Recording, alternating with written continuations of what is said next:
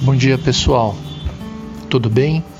Aqui é o profeta Fábio Bonano e eu quero falar com vocês hoje sobre o poder da oração. Sim, a oração. Esse simples ato de falar com Deus guarda um segredo e um poder que somente aqueles que experimentam essa comunhão conhecem.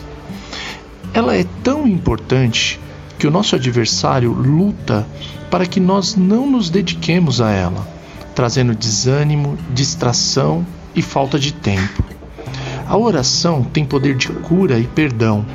Em Tiago, capítulo 5, no verso 15, declara que se houver alguém doente, a oração da fé curará o enfermo e o Senhor o levantará. E se este houver cometido pecados, lhe serão perdoados. A oração tem poder de parar o tempo.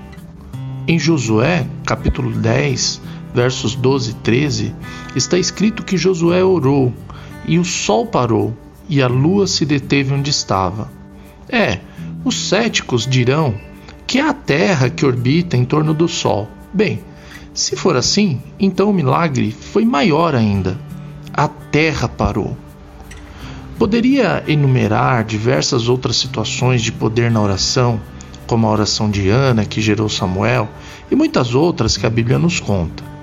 Mas o mais importante propósito da oração é nos aproximar e dar intimidade com Deus.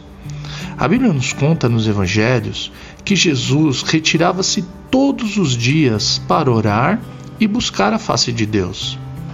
E nós precisamos nos dedicar a ter uma vida de oração, não somente pelos seus benefícios, mas muito mais pelo prazer de estar na intimidade do Senhor. Então vamos orar? E lembre-se: há pão na casa do pão.